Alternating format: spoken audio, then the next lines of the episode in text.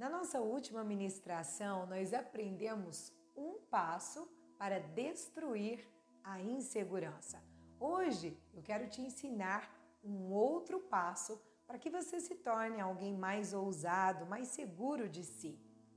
Na verdade, a insegurança é gerada por insatisfações, comparações, medo de opiniões alheias. Foi isso que nós estudamos na nossa última ministração.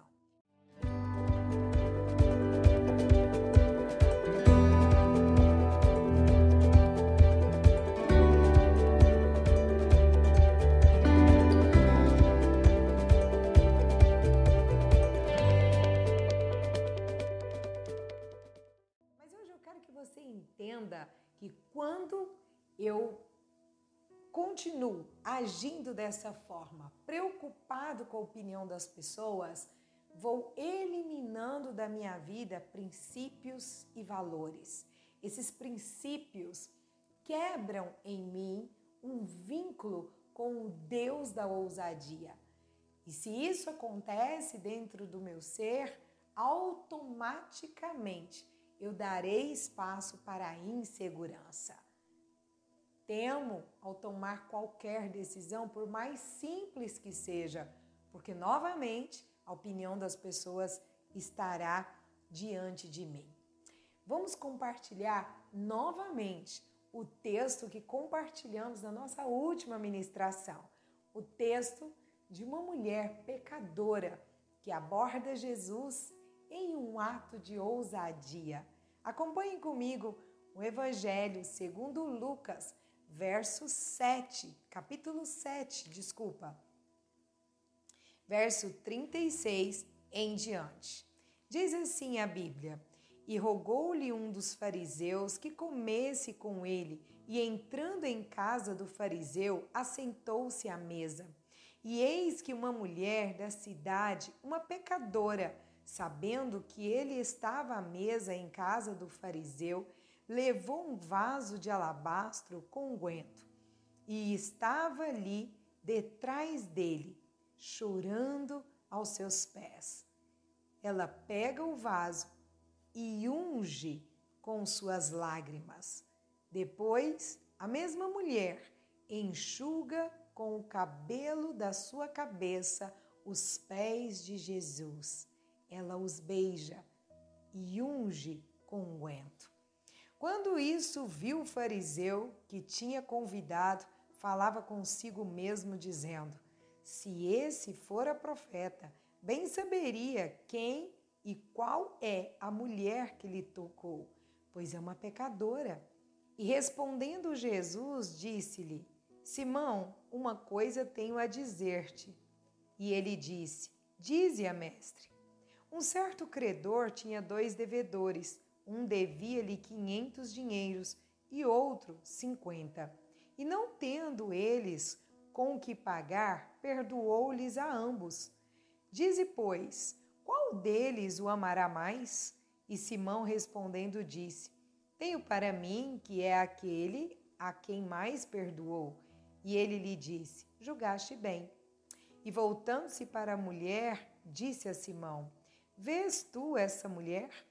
Entrei em tua casa e não me deste água para os pés, mas essa rogou-me os pés com regou-me os pés com lágrimas e os enxugou com seus próprios cabelos. Não me deste beijo algum, mas essa, desde que entrou, não tem cansado, ou seja, não tem cessado de me beijar os pés. Não me ungiste a cabeça com óleo, mas essa ungiu-me os pés com unguento. Por isso te digo que os seus muitos pecados lhe são perdoados, porque muito amou, mas aquele a quem pouco é perdoado, pouco ama. Essa história nos traz um grande ensinamento. Eu não sei se você sabe, mas naquela época eles andavam a pé e os pés cheiravam mal por causa dos animais, das fezes dos animais que eram espalhadas pela rua. Ao chegar em casa, essa função de lavar os pés do visitante era dada ao pior dos seus servos, ao pior dos escravos. Aquela mulher que nem convidada tinha sido para aquele banquete na casa de um fariseu, ousou entrar ali, se dobrar aos pés do Senhor e se colocar no lugar do pior de todos os seus serviçais. Aquela mulher lava os pés de Jesus, entendendo que naquela casa ela não tinha vez alguma, ao menos para solicitar uma toalha para lhe secar os pés que tinha acabado de ser ungidos. Então ela seca com seus cabelos. A Bíblia diz que o cabelo foi dado à mulher em lugar de sua honra. O que isso significa? Aquela mulher foi tão ousada que traz a sua honra aos pés do Senhor. Isso é reconhecimento de quem ela era. Quebrar princípios é não reconhecer que somos pecadores, limitados e precisamos do favor do rei. Aquela mulher entendeu isso. Ela não quebrou o princípio da honra. Ela reconheceu um homem maravilhoso que tinha nas mãos o poder de perdoar pecado. Quando eu reconheço o valor de alguém, quando eu reconheço o poder de Deus na vida de alguém, isso gera em mim ousadia para eliminar toda e qualquer insegurança.